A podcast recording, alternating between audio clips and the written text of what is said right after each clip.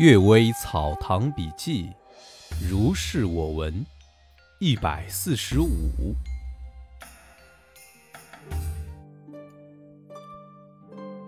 隔世之报。即墨县的杨怀廷老前辈说，济宁有一少年被狐所魅，狐精每夜都和他同睡。到了二十多岁，还没有一夜肯放过他。有人叫他留起胡子，胡子稍稍长一点儿，就在睡着的时候被狐精剃去，还给他涂上脂粉。曾经多次用符箓来驱赶，但都不能制服他。后来，正以真人乘船路过济宁，他就写素词，请真人来整治这个狐精。真人给城隍下了公文，狐精于是来见真人，自己陈述说：“这狐精不显形状，但旁边的人都可以听到他的话。他自称是前生是个女子，这少年是个和尚。晚上路过寺门之时，被他劫去，关在地窖里，受其侮辱，达到十七年，抑郁而死。”到阴司告状，阴司官判和尚在地狱受罪以后，还要在来生还债。碰巧我因其他罪过而堕落为狐，隐伏在山林间一百多年，没能和他相遇。现在我已经修炼成形得道，正遇上和尚再次投生为这个少年，因此得以报冤。十七年满之后，我会自行离去，不劳你们来驱赶。真人居然也无可奈何。后来不知道是期满后是否真的离去了，但是根据他所说的话，可见人做了亏心之事，即使隔了几世，还是要偿还的。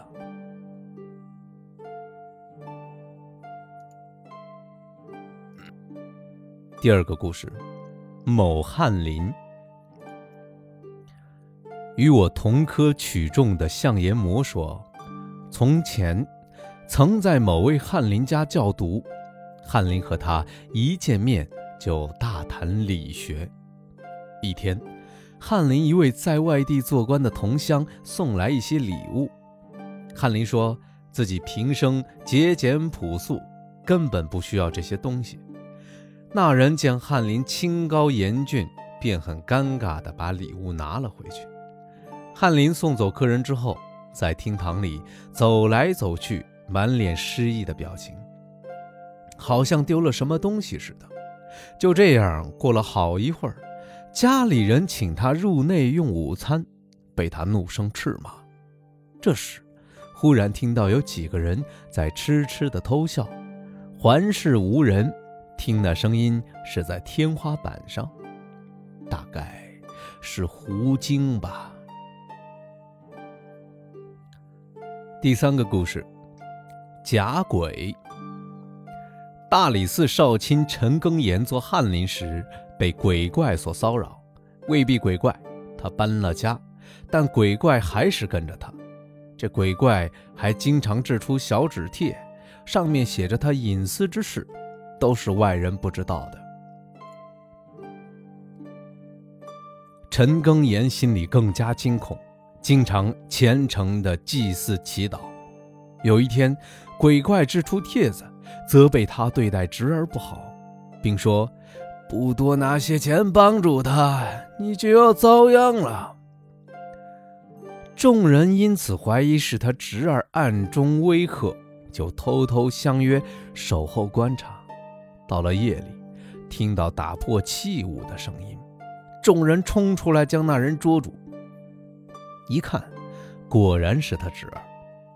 庚言生性宽厚，尤其注重骨肉之情，只是说道：“你需要钱可以告诉我，何必这样呢？”就笑着让他回去睡觉了。从此之后，家里就安宁了。